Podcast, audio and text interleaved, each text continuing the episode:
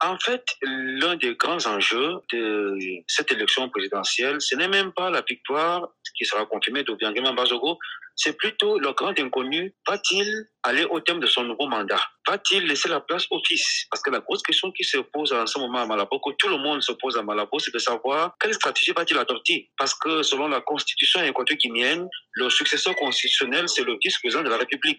Et le fils Théodoro, Théodoro Obiang est le vice-président de la République. Ça veut dire que des hypothèses ont commencé à surgir de partout à Malabo. Certains disent que l'idée du président Obiang, c'est de prendre l'élection présidentielle, de remporter l'élection présidentielle, de se retirer du pouvoir avant la fin de son mandat et créer la vacance euh, à la tête de l'État. À ce moment, la Constitution sera appliquée, c'est-à-dire faire passer fils à la tête du pays selon la Constitution et de manière légale. Et là, ça fils n'a pas euh, tout à fait l'assentiment.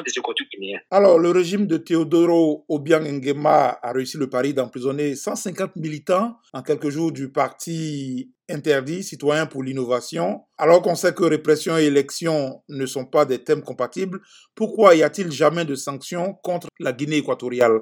C'est assez curieux, on a l'impression que la communauté internationale adoube un peu ces actes antidémocratiques du chef d'État équatorien. Vous avez un petit parti, Convergence aux citoyens pour l'innovation, qui est un parti qui a même d'ailleurs été dissous en Guinée équatoriale en 2019, après le coup d'État manqué en 2017, où on a accusé le leader de ce parti de faire partie des membres de ce coup d'État. Son parti a été dissous. Alors, le fait que la communauté internationale ne, ne branche pas le doigt, le petit doigt, peut peut-être montrer la complicité de ces communautés internationales face à toutes ces exactions d'un pays dit démocratique.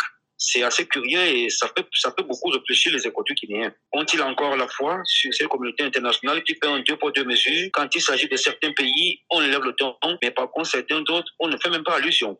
On a l'impression que c'est un pays qui n'existe pas sur le plan international. Alors, euh, les dirigeants se disent, on, a, on est tout droit permis, on peut faire tout ce qu'on veut, on n'a pas de rien. Donc le raz de marée en Guinée équatoriale, c'est la norme. Quels sont, selon vous, les paramètres qui pourraient changer la donne dans ce pays? Ça sera difficile hein, parce que sur le plan intérieur, le président Obiang maîtrise les leviers sur tous les aspects, que ce soit politique, économique, euh, social. Alors, ce qui pourrait peut-être changer la donne, ça viendrait d'un sursaut d'orgueil des propres économiques guinéens. On ne sait pas, est-ce une population qui va se réveiller très difficilement?